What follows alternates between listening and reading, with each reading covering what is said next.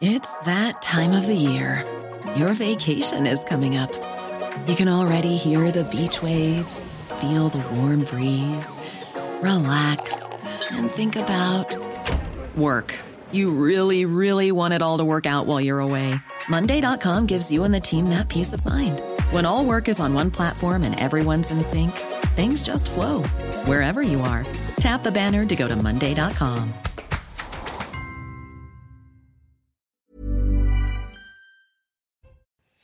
Ravi de vous retrouver. 19h, c'est l'heure. Mathieu Bocoté a-t-il retrouvé sa voix?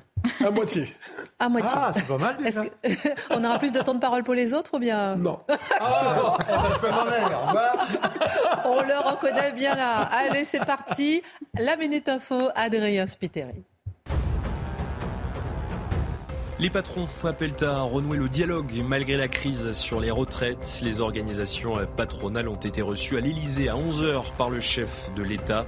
Les syndicats ont eux décliné l'invitation.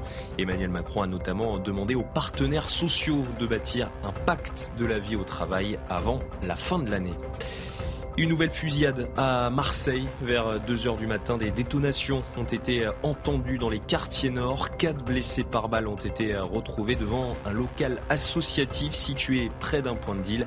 Trois ont un pronostic vital engagé. Et puis Vladimir Poutine et Volodymyr Zelensky sur le front dans le Donbass. Le chef du Kremlin s'est rendu dans les régions de Kherson et Lugansk, dans des zones occupées par la Russie. Il a notamment salué des militaires présents sur place. De son côté, le président ukrainien Volodymyr Zelensky s'est rendu aujourd'hui dans la ville d'Advivka, dans l'est de l'Ukraine. Au sommaire ce soir, le président Emmanuel Macron fortement critiqué pour avoir chanté dans la rue hier soir après la diffusion de son allocution. Est-ce une erreur d'appréciation? Nos éditorialistes en débattront. Mais nous nous arrêterons pour commencer sur ses promesses, comme celle de renforcer le contrôle de l'immigration illégale, tout en prévoyant des annonces fortes dès le mois de mai contre la délinquance et les fraudes sociales et fiscale. Peut-on le croire? Ces sujets font-ils partie de la stratégie d'apaisement? Ou s'agit-il de mots et des choses comme le livre de Michel Foucault, l'édito de Mathieu Bobcoté tout le monde s'interroge pour comprendre l'utilisation de l'argent public du fonds Marianne. Marlène Schiappa, leur ministre délégué à la citoyenneté, avait lancé ce fonds doté de 2,5 millions d'euros pour financer des associations qui luttent contre la radicalisation islamiste sur Internet. Mais 4 structures sur 17 récipiendaires se partageraient à elles seules 1,3 million d'euros. Qui sont les destinataires? Pourquoi une certaine opacité? Il y aura de la transparence parce qu'il y a des questions qui se posent, promet Olivier Véran, rappelant que la justice et l'inspection générale sont saisies. Analyse Dimitri Pavlenko. Papandiaï souhaite imposer des quotas de mixité sociale dans les écoles privées. Il s'en prend au dernier secteur de l'éducation encore debout, réagit un enseignant. Que veut-il faire? Qui réagit? Faut-il protéger ces derniers remparts de l'éducation de l'effondrement scolaire? En quoi la mixité entraînerait-elle le déclin de l'éducation? Le décryptage de Charlotte Dornelas. Emmanuel Macron se donne 100 jours jusqu'au 14 juillet pour agir au service de la France. 100 jours d'apaisement, 100 jours. Symboliquement, est-ce la bonne référence? Référence à Waterloo? Peut-on comparer ces deux moments de l'histoire? Eh bien, Marc Menon le fera pour nous. Et puis tout le monde assiste à la tentative de mise à mort sociale d'Hugo Clément, journaliste de France Inter par la gauche, écofasciste, militant d'extrême droite. Hugo Clément est critiqué pour avoir débattu avec Jordan Bardella. Je suis passé du statut écolo bobo gaucho à militant d'extrême droite en 24 heures, déclare-t-il. Comment et pourquoi la gauche tutelle le débat public? Pourquoi débattre est-il synonyme de danger? Pour certains L'édito de Mathieu Bocoté. Une heure pour prendre un peu de hauteur avec nos éditorialistes en pleine forme ce soir. C'est parti.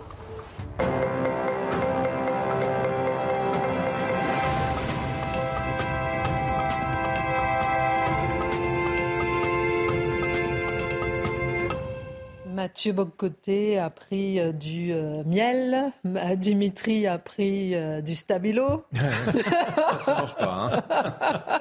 Charlotte a pris un chocolat chaud. Voilà. Et Marc, maintenant, il a pris quoi? Un petit aiguillon d'enthousiasme. Oh une bonne petite dose, ça fait du bien, ça fait du bien. Alors, on va faire un tour de table, le mini-débat, ça va être justement sur ces images. On va vous les montrer tout à l'heure d'Emmanuel Macron dans les rues hier soir après l'allocution qui chante. Est-ce que c'était le bon moment? Est-ce que c'est une erreur d'appréciation? A-t-il le droit quand même de sortir dans la rue, d'aller à la rencontre du peuple? Oui ou non On a envie de vous entendre, je sais que les avis sont partagés. Mais hier soir, il a voulu définir un nouveau cap pour la France en tournant la page du débat sur les retraites. Il se donne 100 jours pour renouveler avec les Français, notamment en embrassant des priorités fortes de la population trop souvent négligée par la classe politique. Immigration, lutte contre la délinquance, apaisement? Ça fait partie des termes utilisés pour donner l'impression d'une reconnexion. Mais avant d'en arriver à ce programme vite défini mais peut-être imprécis, il faut revenir sur ce discours lui-même. Y revenir pourquoi? Parce que j'ai l'impression, je le dis, c'est un peu sur le mode approximatif, mais que c'était le discours le moins attendu, le moins désiré de l'histoire de la Ve République. C'est-à-dire que c'est une allocution qui n'a pas été accueillie sous le signe de l'impatience. Qu'est-ce qu'il va dire? Qu'est-ce qu'il va annoncer? Est-ce que les choses vont changer? Pas vraiment. On était plutôt sur le mode qu'est-ce qu'il va dire encore? Comment il va nous expliquer encore une fois qu'on n'a pas compris à quel point c'était un génie? Qu'est-ce qu'il va nous dire encore pour nous expliquer que finalement, on aurait, dû se rallier derrière son drapeau et l'applaudir joyeusement? Donc, c'était une allocution qui avait, il avait pas de forme d'attente particulière par rapport à ça. Je crois que c'est le premier élément à mentionner. Et, 15 millions quand même de téléspectateurs. Oui, bien sûr, parce qu'on est habitué, parce qu'on regarde ça sur le mode de l'habitude désormais. Mais qui s'attendait après ce disque, cette allocution, est-ce qu'on se dise mais tout va changer Emmanuel Macron s'est arraché à lui-même, il a tendu la main aux Français de manière absolument inattendue. Bon, premier élément. Deuxième élément qui me semble important, c'est de son point de vue. De son point de vue, il s'agissait effectivement de faire de cette allocution le moment où on tourne la page finalement du débat sur les retraites. On en a parlé, on fait un dernier petit passage sur ça, deux, trois minutes dans l'allocution, et ensuite on passe à autre chose en expliquant que le débat est terminé. Et bon, est-il parvenu à passer à autre chose? On le verra dans les prochains jours, enfin on va le voir le 1er mai. Mais d'ici là, il nous dit j'ai un nouveau cap. J'ai un nouveau cap. J'ajoute une chose, il nous dit j'ai entendu. Ça, il nous fait le coup de je vous ai compris sur un autre mode. je peux faire une parenthèse? Allez-y. Euh, Charlotte l'avait dit avant qu'il ne parle qu'il allait dire j'ai un nouveau cap, n'est-ce pas? Ah oui, bien sûr. C'est intéressant. Mais, mais, alors, assez difficile à définir, cela dit. C'est le moins qu'on puisse dire. mais j'y reviens. Alors, il nous dit Je vous ai compris à la population. Notamment, dit-il, j'ai compris la colère de la jeunesse. Franchement, cette phrase, pour moi, est un peu énigmatique. Parce que de quelle jeunesse parle-t-il? De la jeunesse qui a fait du Rassemblement national son premier parti, le premier parti chez les jeunes en France? C'est possible, mais est-ce que c'est le cas? J'en serais surpris. Est-ce qu'il parle de la jeunesse du jeune Manès, dont le nom de famille m'échappe, euh, l'enfant de 12 ans qui commentait euh, la crise des retraites pendant les derniers temps, l'espèce de le prophète inattendu. Le prodige. Oui, le, le, prodige prophète de 12 ans qui apparemment nous disait la vérité sur la crise des retraites à venir. Est-ce qu'il nous parlait de la jeunesse dansante qui disait retraite, climat, même combat en chantant dans les manifs? De quelle jeunesse parle-t-il? Ou parlait-il de la jeunesse qui allait tout casser le soir? Donc, il nous dit, j'ai entendu la jeunesse et sa soif de démocratie, mais personnellement, lorsque je cherche à capter les sensations, les désirs de la jeunesse, il ne me semblait pas si évident. Ensuite, ensuite, il nous dit il faut sortir de la crise. Sortir de la crise, qu'est-ce que ça veut dire? Ça veut dire être capable d'imposer non seulement un nouveau cap, mais imposer un nouveau thème. Imposer un nouveau thème, c'est-à-dire imposer un nouveau sujet de conversation. Être capable de transformer les termes du débat public, faire en sorte que les gens se disent, bon, on a perdu sur les retraites, mais il y a de nouveaux sujets, on va être capable de parler d'autre chose. Est-ce qu'il a été capable de nous dire quel sera le nouveau sujet? Pas vraiment. Les thèmes sont nombreux, les caps sont nombreux, mais quand il y a trop de caps, ça fait 360 degrés, ça fixe pas une direction. Ajouter une chose, il y avait une absence de rupture. Ça, je le disais hier, s'il y avait eu la possibilité d'un vrai changement de cap, ça aurait impliqué que soit Emmanuel Macron rompe avec lui-même en disant je me suis trompé sur ce plan-là et je tends la main aux Français, soit qu'il rompe avec son milieu, soit qu'il rompe avec l'idéologie dominante. Mais la rupture n'est pas venue. En fait, il y avait une espèce de ton un peu d'enthousiasme à travers tout cela. Il nous dit fondamentalement tout se poursuit avec une petite touche d'hypervolontarisme. Dans 100 jours, le monde sera tout à fait différent. Dans 100 jours, la situation sera tout à fait nouvelle. Euh, je suis curieux de voir si dans 100 jours, quand viendra le temps de... Qu'en est-il exactement? Je ne suis pas certain qu'on pourra dire, mais tout a changé, formidable, Monsieur le Président. On a pourtant entendu euh, parler d'une meilleure maîtrise de l'immigration illégale, euh, d'une reconstruction de l'école. Est-ce que ce n'est pas susceptible justement de pousser bien des Français à renouer avec lui? Et vous disiez même plus tôt la question de la fraude sociale qui était posée, ça vaut la peine de, de le rappeler. Alors, j'ai l'impression, mais peut-être est-ce que je me trompe, d'avoir entendu quelques mots qui ont été sélectionnés. J'imagine le président de la République avec ses conseillers. Bon, il faut trouver les mots qui font réagir les Français et envoyer le signal qu'on les a compris. Les gars, qu'est-ce qu'on a? Fraude sociale. Ah oui, fraude sociale. Immigration illégale, immigration illégale. École, école. Ah ben, on a un programme. Le problème, c'est qu'il manque un peu de consistance. Sur l'immigration, par exemple, il y avait apparemment un grand débat sur l'immigration qui était à venir, immigration, travail. Qu'est-ce qu'on voit dans les faits? Eh bien, ce projet de loi qui était à venir et qui aurait permis d'avoir un grand débat national a été saucissonné. Il. Il sera saucissonné à tout le moins. Et Emmanuel Macron ne parle que de l'immigration illégale. Que de l'immigration illégale. Or, l'immigration massive aujourd'hui ne se réduit pas à l'immigration illégale. Quand il nous dit je veux mieux maîtriser l'immigration illégale, c'est une ambition assez modeste, et je peux me permettre en tout respect. La vraie question, c'est l'immigration légale par laquelle se transforme en profondeur la population française, soit par le regroupement familial, soit par le droit d'asile détourné. Donc ça, c'est une vraie question. Quand on se contente de dire immigration illégale, on souligne au stabilo de, de Dimitri le mot illégal, parce que tout le monde dit illégal, mal, illégal, mal. Le vrai problème, c'est l'immigration massive. L'ordre public. Il nous dit qu'il faut restaurer l'ordre public et, je crois, républicain et démocratique. Toujours républicain. Euh, oui, mais qu'est-ce que ça veut dire concrètement? Est-ce que ça veut dire soutenir désormais les forces de l'ordre qui se sentent trop souvent trahies par la justice d'une manière ou de l'autre? Est-ce que ça veut dire casser les groupes d'ultra-gauche dont on a beaucoup parlé ces derniers temps en se donnant les moyens de les casser, pas simplement lorsqu'ils tabassent, mais lorsqu'ils s'apprêtent à tabasser, lorsqu'ils s'apprêtent à casser? Est-ce que ça veut dire restaurer l'ordre national, dans ce cas-là républicain, silitien, dans les territoires conquis par l'islamisme, dans les territoires perdus de la République, pour reprendre une formule un peu usée? Qu'est-ce que ça veut dire restaurer l'ordre républicain ou nous dire désir de sécurité? Euh, certes mais ça implique quelque chose, ça implique un travail de reconquête du territoire. L'école, sauver l'école. Au même moment Papendia, et Charlene nous en parlera, annonce, euh, sous le signe de la diversification scolaire, son désir de détruire ce qui peut rester, la part du système scolaire qui fonctionne encore, et nous dit je vais sauver l'école. Euh, c'est pas la plus belle des promesses que l'on peut faire quand on laisse Papendia mener cette politique. Est-ce que c'est lutter contre la fraude sociale? Ah, ça, c'est intéressant. Ça, c'est un marqueur de droite. On comprend qu'il envoie un signal à une partie de l'électorat. Et Bruno Le Maire en rajoute une couche en parlant des liens entre la fraude sociale et l'immigration. Là, théoriquement, il y a un thème qui est majeur. Il y a des travaux de Charles Pratt sur cette question-là. Il y a beaucoup de travaux qui ont été faits sur la question de la fraude sociale. Est-ce que ça implique que le président de la République est prêt à nommer ce problème majeur qui vient, qui, se crée une situation intenable? J'ajoute que bien des quartiers, dans bien des territoires, ils ne tiennent en partie que par la fraude sociale. Est-il prêt à faire de cela une priorité aussi? Et rappelons un sujet qui est toujours occulté, toujours euh, euh, mis de côté et, qui brûle les doigts. Ah ben oui, mais vous, vous noterez, il a pris la peine de dire fraude sociale et fiscale. Bon, on est tous d'accord, la fraude fiscale c'est mal, mais la fraude sociale c'est ça le vrai sujet politique.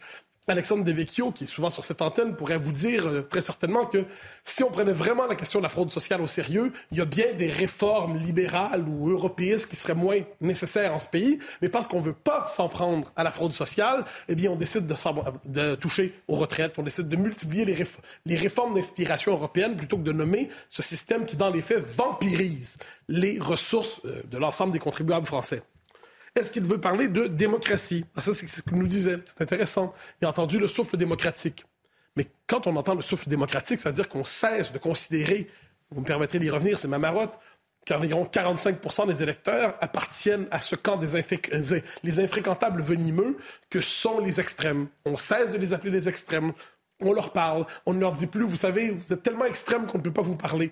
Parce que qu'est-ce qui se joue en France aujourd'hui à travers la question des extrêmes? C'est un nouveau vote censitaire.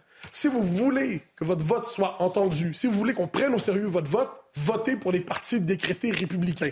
Si vous ne le faites pas, votre vote sera exclu de la considération du calcul de l'intérêt général.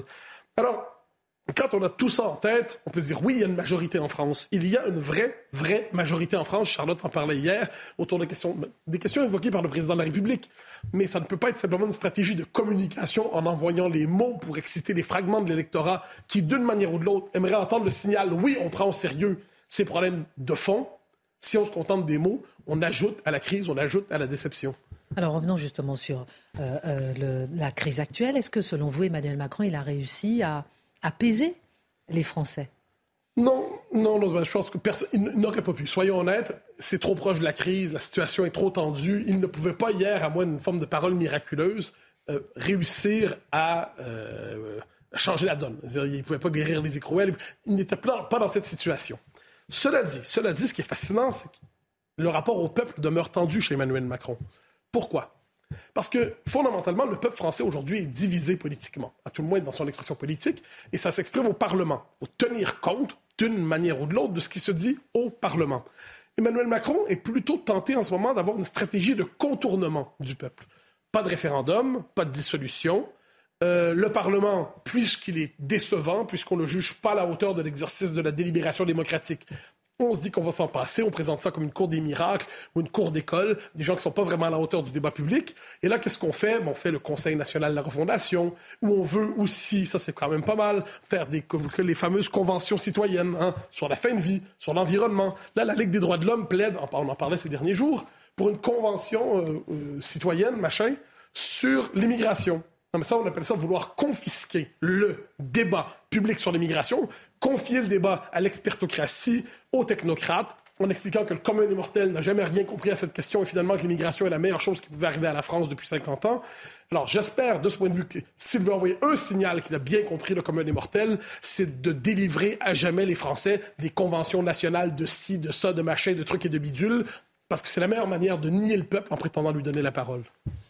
Merci. On reviendra dans un instant avec vous sur euh, ce qui se passe avec Hugo Clément, ce journaliste de France Inter que vous allez peut-être défendre. On va voir pourquoi.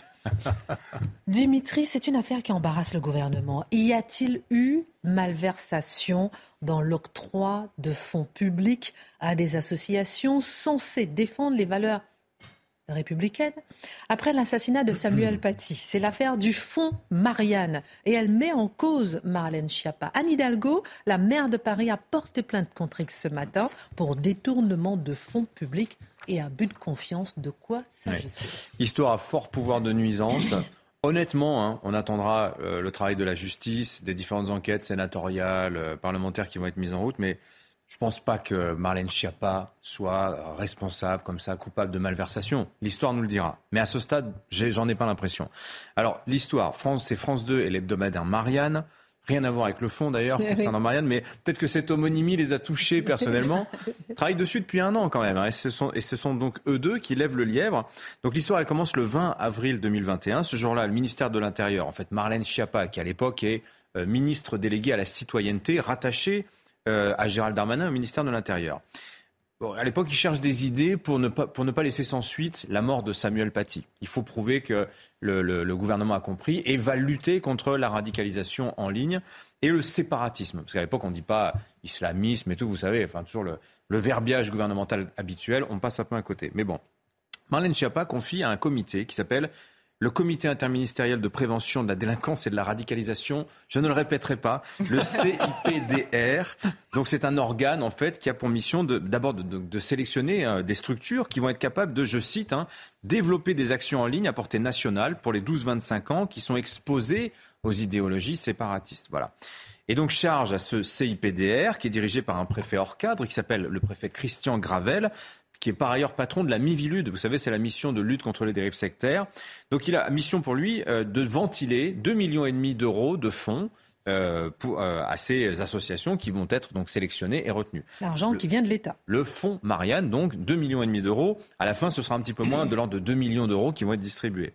Alors ça commence assez mal en fait cette sélection et cette ventilation de l'argent parce que D'abord le calendrier. Pour candidater, les associations n'ont que trois semaines. Ça va vite quand même s'il faut, il faut présenter un plan.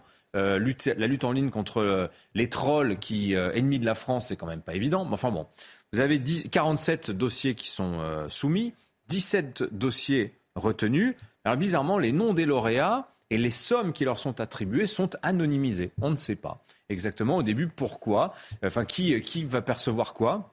Et le préfet Gravel alors explique à Marianne, qui est allée lui poser la question l'année dernière, et comment ça se fait qu'on ne sache pas? Ben, il explique, c'est pour pas porter atteinte à la sécurité euh, des porteurs de projets, parce que bon, c'est quand même chaud un peu comme mission. Et puis surtout, l'État ne veut pas apparaître en frontal.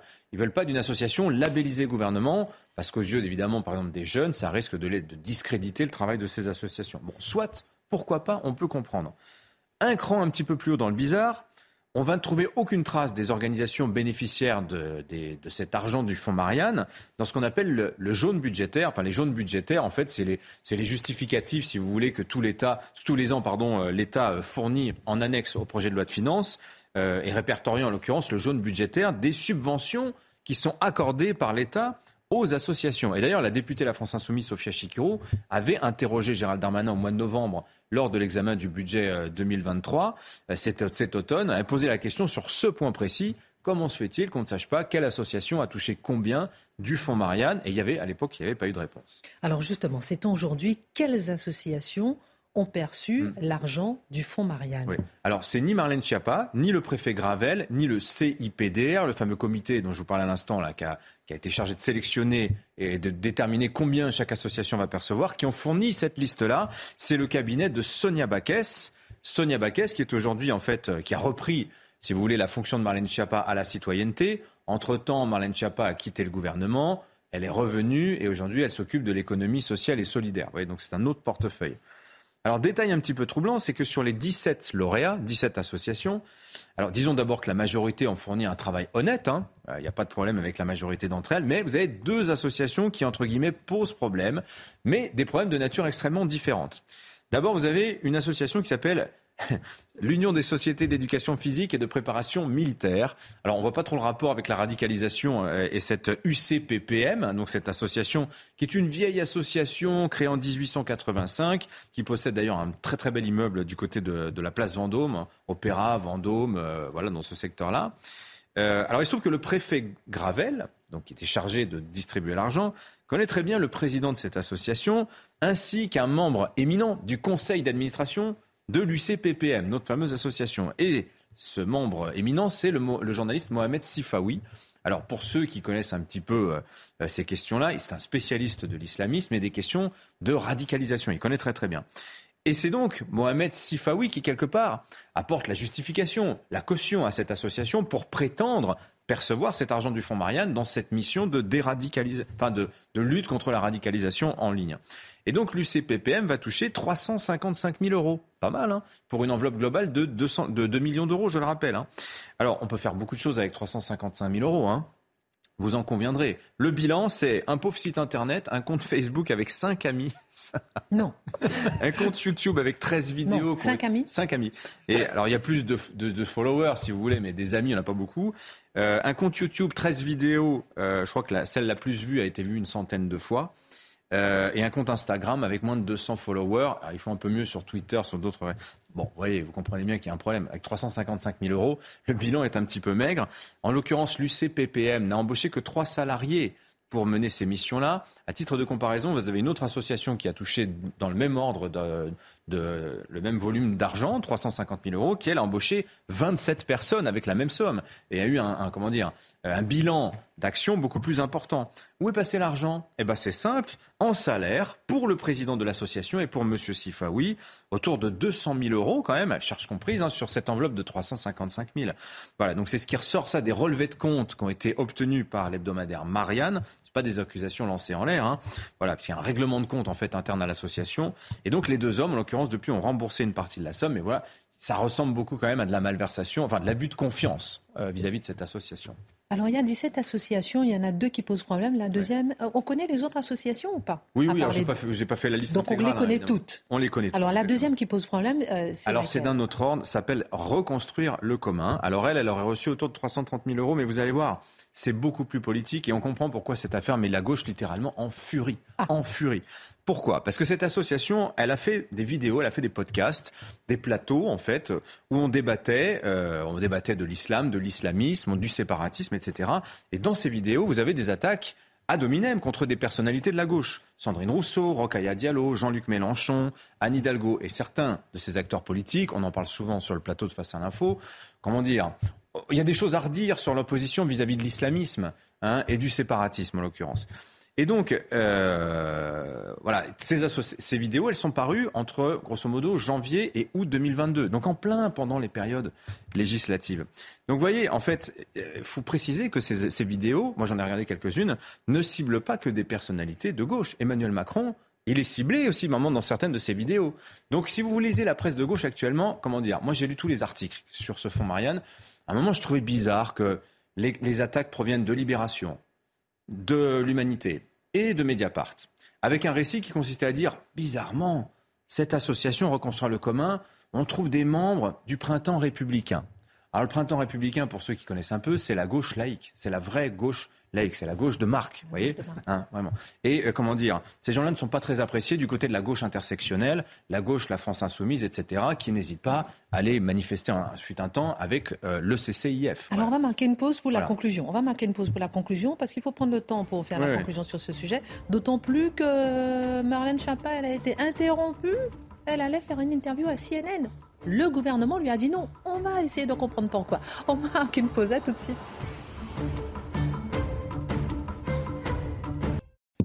Donc le fonds Marianne fait scandale. On est sur le sujet.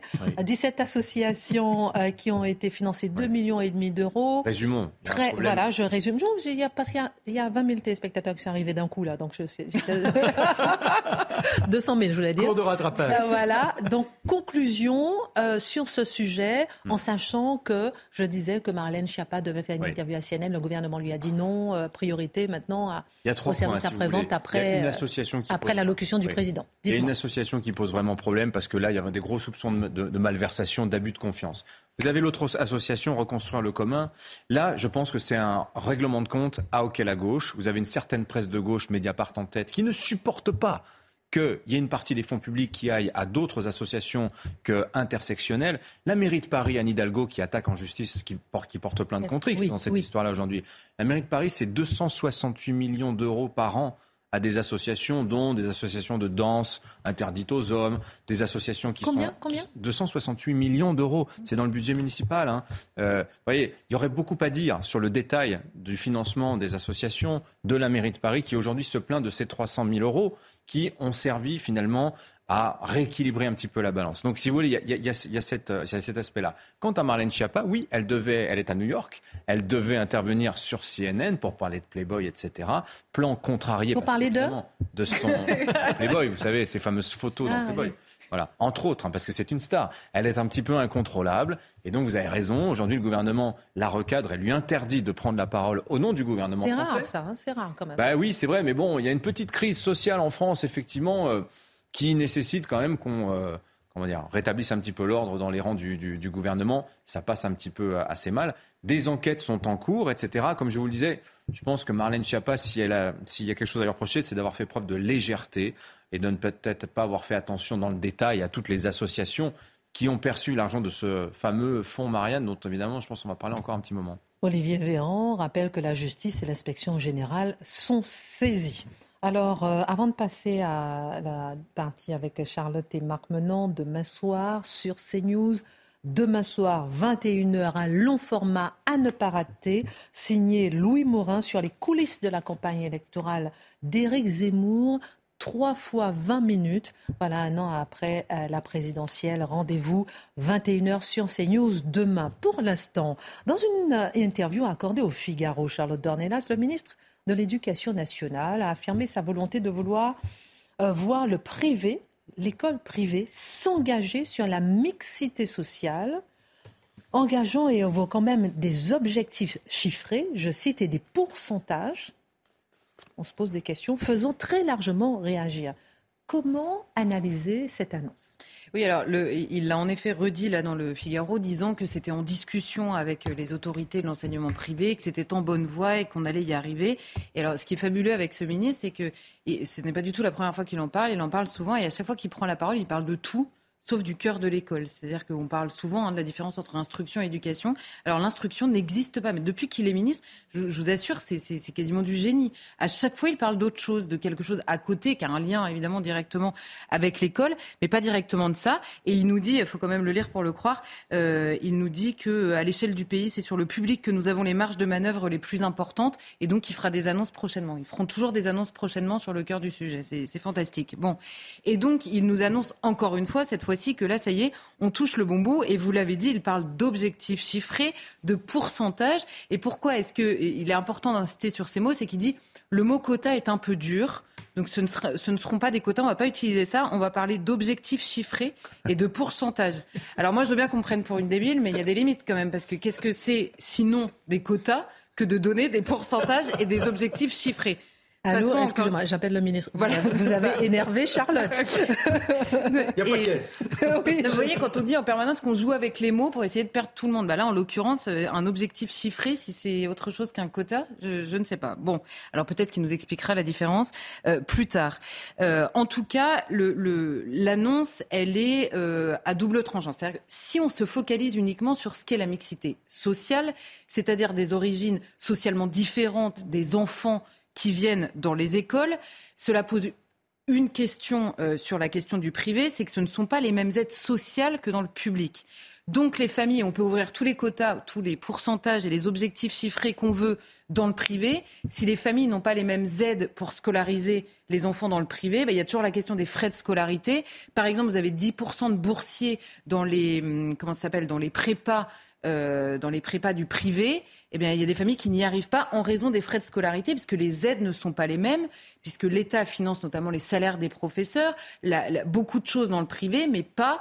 Euh, il y a une partie dans le privé qui n'est pas financée par l'État. Donc il y a la question du financement, d'une part, du côté des familles, et d'autre part, si jamais l'État finançait cette euh, extension, on va dire, de la mixité sociale dans le privé, alors là, la gauche est déjà en embuscade, notamment certains syndicats, parce qu'ils ne veulent pas en entendre parler, étant donné qu'ils veulent que tout l'argent dépensé par le ministère le soit dans le public, qui est évidemment l'école euh, de la République très directement, répétant d'ailleurs assez légitimement que mettre ses enfants dans le privé est un choix et que donc ça n'est pas à l'État de financer encore plus le privé, alors que eux euh, disent manquer de moyens dans le public. Donc vous voyez que c'est même politiquement, même sur le fond, ça ne va pas être facile de mettre ça en place. Mais le vrai sujet, maintenant que j'ai parlé de la mixité sociale très naïvement, le vrai sujet est ailleurs. Parce que, quand je vous disais qu'il parle toujours de ce qui n'est pas le cœur du sujet, c'est qu'au lieu d'accentuer la volonté, euh, comme il nous dit, la volonté d'engagement du privé sur la mixité sociale, Peut-être faudrait-il appeler un chat. Un chat, ça n'est pas une question de mixité sociale, mais de problème de niveau scolaire.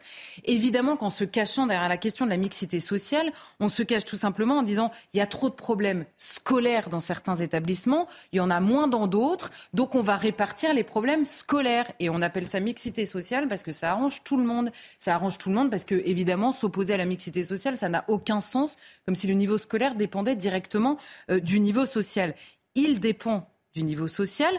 On va le voir pourquoi, en raison de ce que nous avons fait de l'école publique. Mais ce n'est pas parce que vous êtes euh, euh, un enfant de parents pauvres que vous êtes condamné à l'échec scolaire. Simplement, il faut que l'exigence auprès de ces enfants soit la même pour tous, voire supérieure quand les parents ne sont pas capables de compenser précisément ce que l'école ne fait pas. Donc oui, il y a des inégalités. Simplement, ce n'est pas d'abord en raison de la mixité euh, sociale ou de l'absence de mixité sociale, c'est essentiellement en raison du manque d'exigence dans la transmission à l'école. Et ce manque d'exigence, il n'est pas arrivé par l'opération du Saint-Esprit, pardon, pardon pour l'école publique, mais en l'occurrence, il a été choisi. C'est un modèle notamment de, suppression de l'exigence dans la transmission qui porte aujourd'hui ses fruits, notamment dans les établissements euh, publics. Donc le ministre devrait se poser la question, je sais qu'on en a déjà parlé, je sais qu'on lui rappelle un peu souvent, mais apparemment pas assez. Le ministre de l'Éducation nationale devrait se poser la question différemment. Pourquoi a-t-il décidé de mettre ses propres enfants, comme beaucoup de personnes qui sont dans sa situation, dans le privé, sous contrat avec l'État, avec un, dans un établissement particulièrement exigeant, particulièrement élitiste. Et par élitiste, ça veut dire exigeant à un degré que, que peu d'établissements euh, aujourd'hui en France. Il y a un établissement privé, je le rappeler. C'est ça. Et très donc, onéreux. et, très onéreux. Mais le ministre de l'Éducation nationale, je ne peux pas croire qu'il ait choisi de mettre ses enfants-là dans, dans cet établissement pour des raisons sociales. C'est pas pour que c'est pas pour que ces enfants ne soient pas avec des enfants de pauvres c'est pour que ces enfants aient un niveau scolaire correct. C'est pour que ces enfants aient un environnement sécurisé pour apprendre.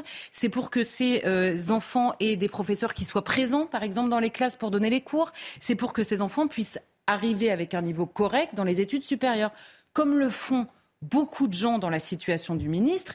Et donc, ce sont des personnes qui, en permanence, doivent traiter le problème de l'échec scolaire et de la catastrophe euh, dans le public, sans être directement concernés par, euh, par leurs enfants directement, qui, eux, peuvent s'en protéger. Donc voilà la question que devrait se poser le ministre. Pourquoi est-ce que j'échappe au public dans le privé?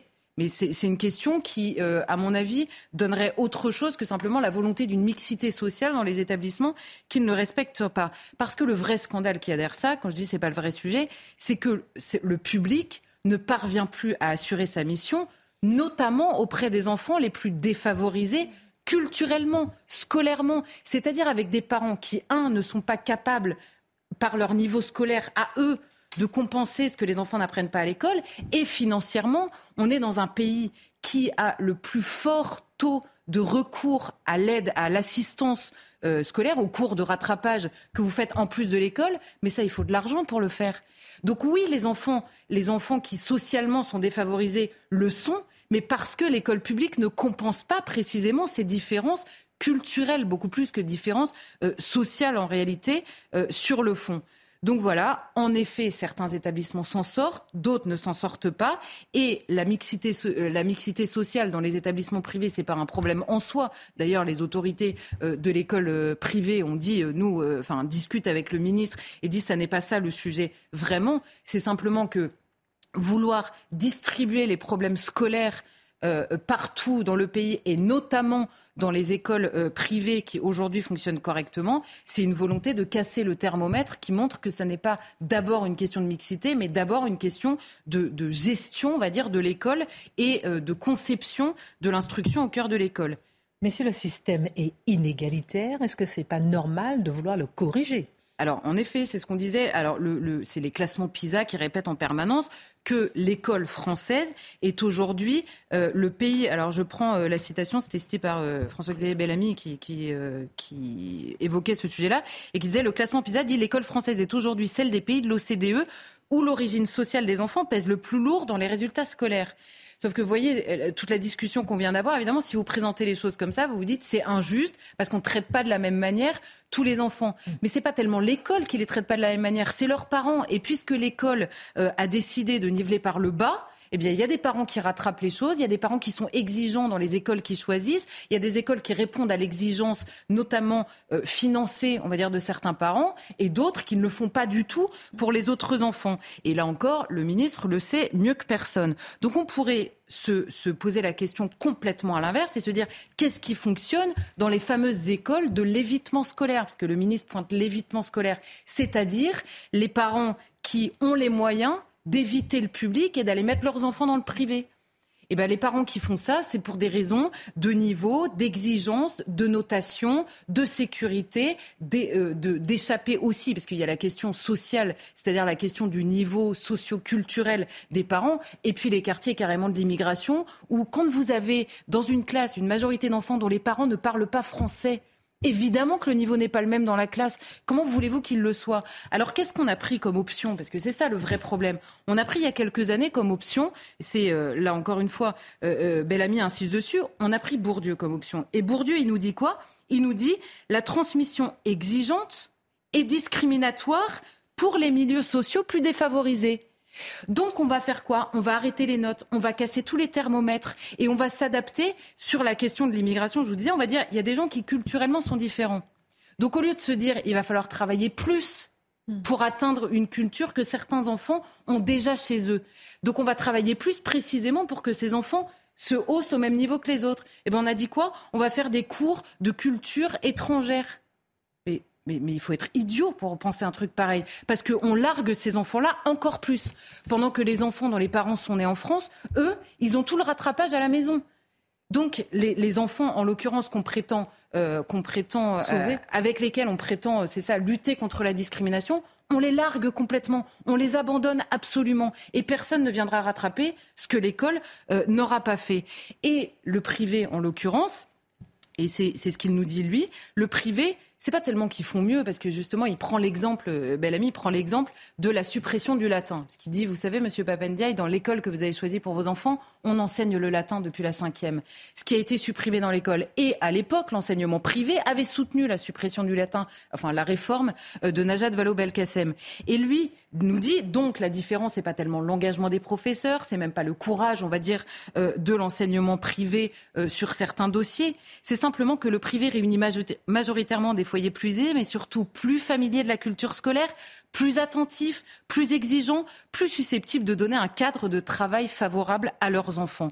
Donc tout ce que les parents font ceux de l'évitement scolaire, tout ce que les parents font à la place de l'école, ailleurs les parents ne le font pas. Donc le ministre devrait se dire qu'est-ce qu'il faut faire?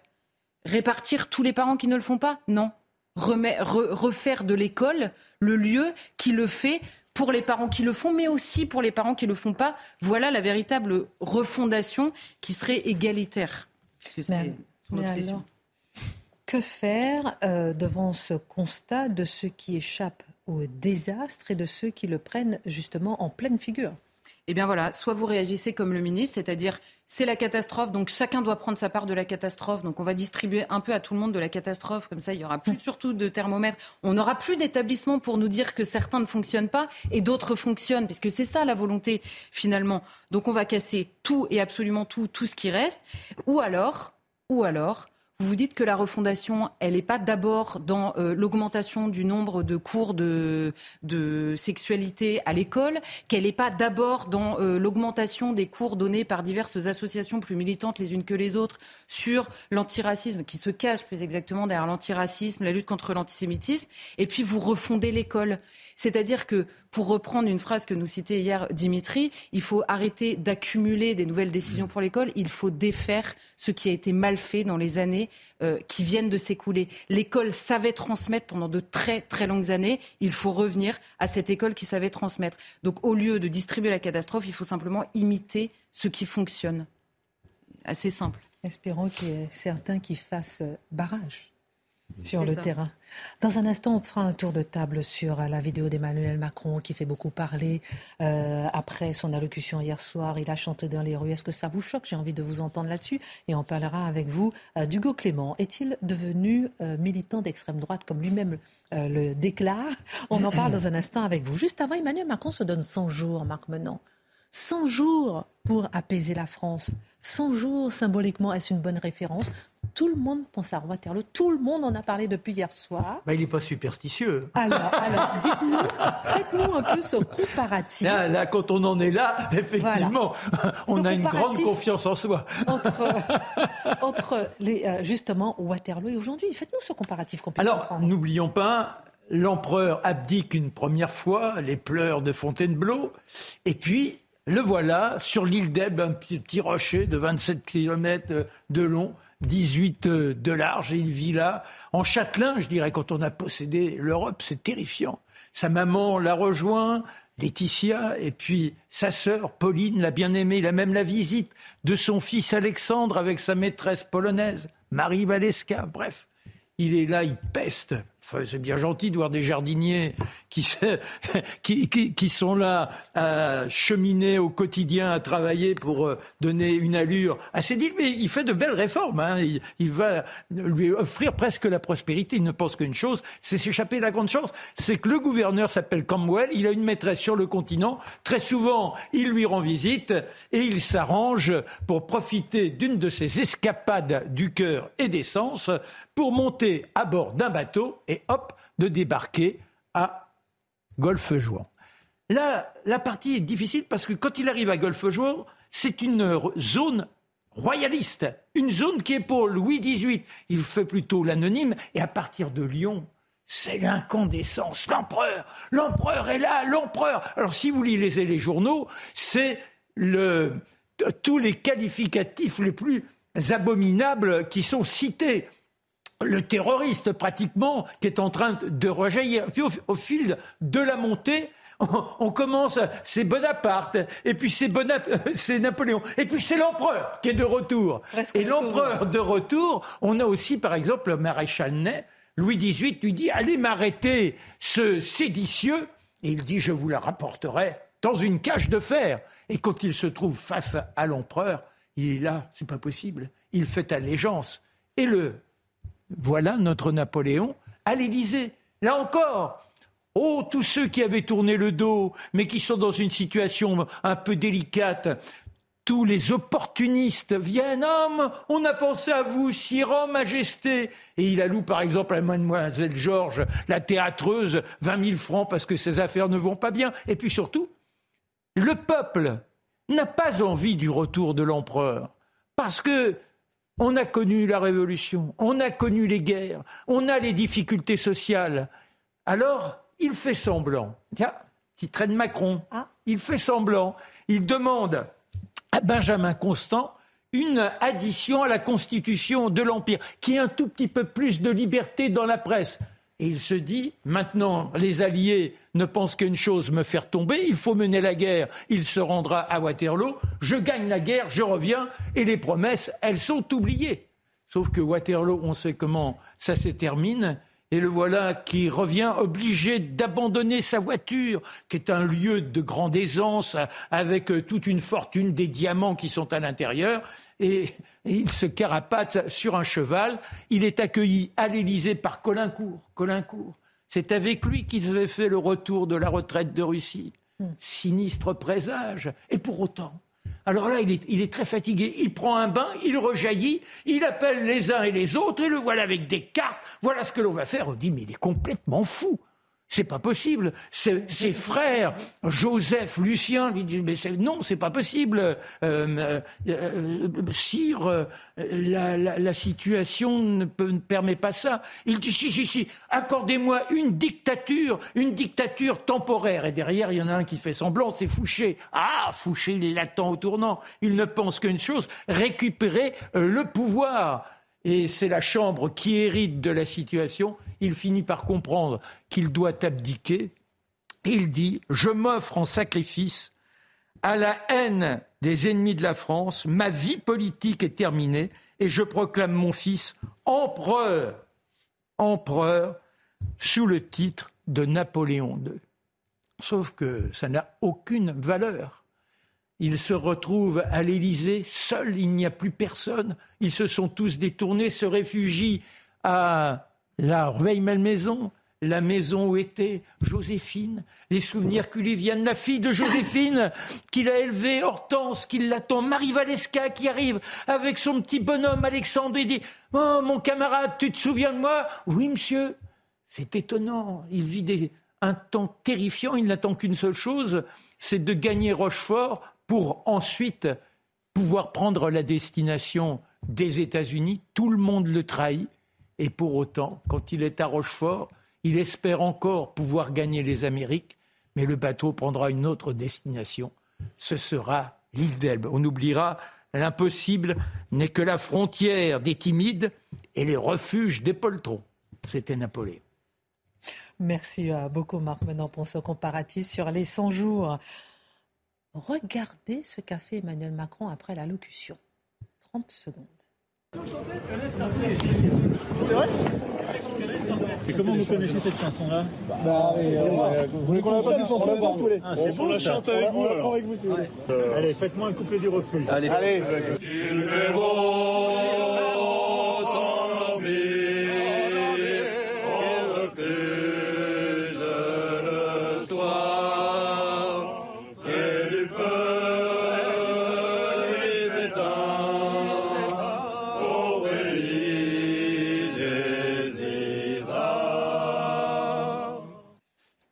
c'est un champ pyrénéen, le refuge, avec des jeunes. Ce champ fait euh, scandale, apparemment.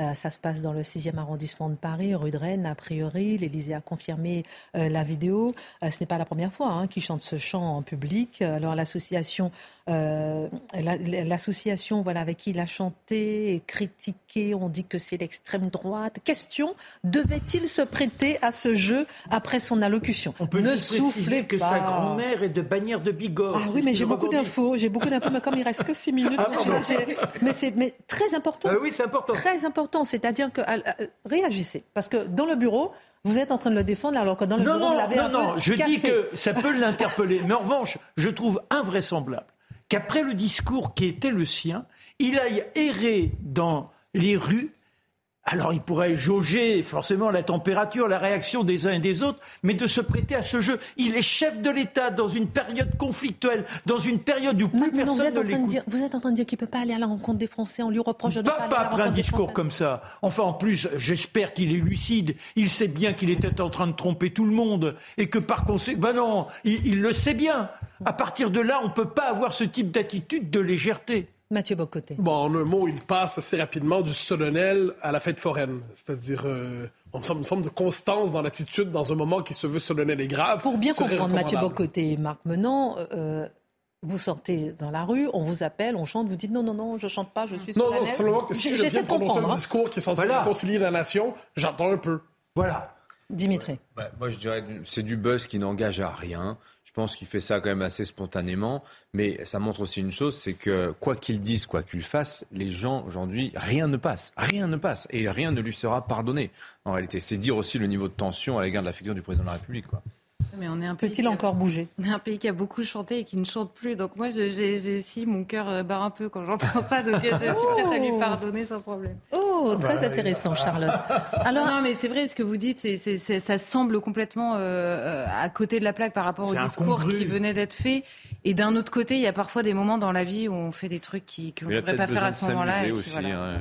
bon, Ça ne changera en rien sur le fond politique. quoi. Les Vous avis savez, a- sont partagés. Mais il y a ce livre On n'a pas- on du pas le temps, mon chouchou. président. Peut-être ça lui fait. Il a besoin de s'amuser aussi, Emmanuel Macron. Oui, ça l'aiderait enfin. à mieux gouverner. Voilà, chacun son Les regard. En tout cas, il y a quelqu'un. dans le burn-out Il y a quelqu'un à qui euh, il y, a- il y en a qui peuvent plus chanter, effectivement. Qu'est-ce que il y, a, certains ne peuvent plus rien faire non plus, comme Hugo Clément. Alors là, c'était avec Valeurs Actuelles. Euh, Charlotte Dornelas, vous étiez témoin de ce débat entre Hugo Clément et le Jordan Bardella. Et Mathieu Bocoté, c'est intéressant de voir comment, dans le cadre de ce débat avec Valeurs Actuelles, il lui a été reproché, Hugo Clément, journaliste de France Inter, complètement euh, de gauche, d'avoir été euh, débattre avec la droite. Alors, c'est absolument fascinant comme ça. Bon, Hugo Clément accepte de se rendre à un débat organisé par Valeurs Actuelles, hebdomadaire tout à fait recommandable et de qualité. Dans le cadre de ce débat, on l'invite à débattre avec Jordan Bardella, qui représente un parti qui a quand même fait autour de 42 de la présidentielle. Réaction scandalisée, d'abord sur les réseaux sociaux, à gauche, où on dit, en gros, tu t'es présenté chez les fachos, tu t'es présenté dans l'antre du loup, tu as accepté de parler à la bête, tu as accepté de parler à la bête immonde. Aurélien Taché, le toujours sobre intellectuellement, on dit, on avait repéré, en plus il fait une faute ER, on avait repéré ses obsessions identitaires, notamment sur l'abattage rituel depuis un bon moment. Cette fois, Hugo Clément révèle son vrai visage, celui de la caution écologiste de l'extrême droite. Alors là, on lui, qu'on se comprenne bien, on reproche à Hugo Clément d'aller débattre avec des gens qui ne pensent pas comme lui. Donc, mieux vaudrait en général débattre avec des gens qui pensent comme nous, je devine. C'est ce que pense probablement M. Taché, bien qu'à ce qu'on dit, il aime bien écrire aux journalistes, aux intellectuels de droite pour débattre avec eux. Je dis ça, je dis rien. Euh, Et puis j'étais contente de l'accueillir face à Éric Zemmour, Non, Aurélien Taché. euh, Non, il a débattu face à Éric Zemmour. Drôle de personnage. Euh, alors, il y a deux choses là-dedans. Premier élément, c'est ce que j'appelle le principe de contamination à gauche. Il y a cette idée qu'il y a des personnes avec qui on ne parle pas parce que si on les touche, on est contaminé de par leur simple présence. Alors, il y a des gens, avec, si on les touche, on les dit d'extrême droite, hein, c'est l'étiquette pour maudire quelqu'un aujourd'hui. Si on les touche, on sera maudit soi-même. Donc, c'est le principe de l'imperméab- l'imperméabilité absolue. Et d'ailleurs, lorsqu'on en parle, c'est sur le mode de l'exorcisme davantage que du débat politique. C'est le principe aussi, on dénonce Hugo Clément, de la normalisation. Vous acceptez donc de parler avec ces gens. Vous acceptez donc qu'ils existent. Mais si vous êtes de gauche, Hugo Clément, vous acceptez pas que ces gens existent. Dès lors, si vous acceptez de leur parler, quitte à dire que vous êtes en désaccord avec eux, eh bien, c'est la preuve que vous acceptez leur présence dans la vie démocratique, ce qui est un scandale. C'est le principe de pureté. Les purs ne parlent pas aux impurs et ceux qui sont classés à l'extrême droite, c'est-à-dire des gens de droite qui s'opposent vraiment aux gens de gauche, eh bien, on ne parle pas à ces impurs-là, on les piétine. Pour le dire comme le camarade Plenel, on ne débat pas avec ces gens-là, on les combat. Et c'est le principe de la vigilance. De la vigilance, c'est-à-dire il faut tirer, tresser autour de l'espace public le cordon sanitaire des respectables et ceux qui sont à l'extérieur de ce cordon, il ne faut jamais, jamais, jamais accepter ne serait-ce que de leur parler. Disons que c'est pas très démocratique. Quoi qu'il en soit, la gauche se dévoile à travers cela de quelle manière? En disant nous voulons maîtriser les termes du débat, nous décidons non seulement avec qui nous débattrons, mais nous déciderons qui peut débattre avec les autres. Et si vous ne respectez pas nos interdictions, on vous extrême droitisera. Dernière question. Est-ce que cette gauche que vous qualifiez de sectaire n'est pas minoritaire? Dans la population, assurément. Dans les médias, elle demeure très puissante, pour ne pas dire hégémonique c'est, je dirais que sa puissance médiatique explique une partie du dérèglement démocratique français aujourd'hui. Parce qu'elle est capable de dire que des, des, centaines de milliers, des millions de gens ne doivent pas avoir droit au chapitre parce qu'on a jeté sur eux le sort de l'extrême droite. Et elle a une capacité d'imposer son vocabulaire. Elle impose son interdit. Et ses interdits, elle impose son dégoût. Elle a la capacité de créer des scandales. Ce pauvre Hugo Clément qui accepte d'aller débattre comme ça, et eh bien là, on fait un scandale de sa présence. Elle conserve le pouvoir d'étiqueter les gens. Elle colle les sales étiquettes qui condamnent à la réputation de la bête immonde. Elle conserve le pouvoir de distinguer ce qui est respectable et ce qui ne l'est pas. Et le problème majeur, c'est qu'il y a un effet. Hugo Clément accepte de venir débattre. Mais là, il voit ce que ça veut dire. Là. Il se fait vomir dessus, on l'insulte, on crache sur lui. L'an prochain, au prochain débat de valeur, les gens de gauche qui sont invités, est-ce qu'ils vont se dire, ah non, j'irai pas cette fois-là, le prix à payer est trop élevé pour accepter de parler? Avec les gens de valeur actuelle. Le prix est trop élevé pour accepter de parler à Jordan Bardella. Le prix est probablement trop élevé peut-être pour parler à François-Xavier Bellamy, quand sais-je, ou à Manuel Valls. Manuel Valls était présent. Le résultat de tout ça, c'est qu'on crée un interdit, on fait en sorte que le prix à payer pour exercer ce droit démocratique fondamental qui consiste à débattre avec ceux qui sont en désaccord avec nous, le prix à payer devient trop élevé, on préfère l'esprit de secte. Je donnerai néanmoins le dernier mot à Hugo Clément à propos de ses contradicteurs. Je suis passé du statut écolo-bobo gaucho à militant d'extrême droite en 24 heures. Bon, j'ai perdu mon batch journalope au passage, mais je ne désespère pas de le retrouver. Ces gens sont tarés. Je suis d'accord avec lui. Ceux qui s'indignent de la possibilité du débat sont des tarés. Mathieu, euh, Mathieu Bocoté a défendu un journaliste de France Inter. Notez bien, notez bien, notez bien, c'est important. Vive le débat public, ah, vive la liberté d'expression, vive Mathieu Devez pour la Minute Info. Elisabeth Borne présentera sa feuille de route la semaine prochaine en Conseil des ministres. Emmanuel Macron a fixé le cap hier autour de trois grands chantiers, le travail, la justice et le progrès en matière notamment de santé et d'éducation. Le chef de l'État donne 100 jours à sa première ministre pour apaiser le pays et sortir de la crise des retraites. Les perturbations seront limitées jeudi à la SNCF malgré la grève des cheminots. Les syndicats appellent à une journée de la colère cheminote pour protester contre cette réforme des retraites. Comptez 4 TER sur 5 en moyenne nationale et 2 trains sur 5 pour les liaisons intercités. À l'international, le trafic sera quasi normal pour l'Eurostar et le Thalys. La Pologne et l'Ukraine ont conclu un accord sur la reprise du transit des céréales ukrainiennes. Varsovie avait pourtant décidé samedi d'interdire les importations pour protéger ses propres agriculteurs. Des stocks de céréales se sont en effet accumulés en Pologne, ce qui a fait chuter les prix locaux et entraîner des manifestations d'agriculteurs.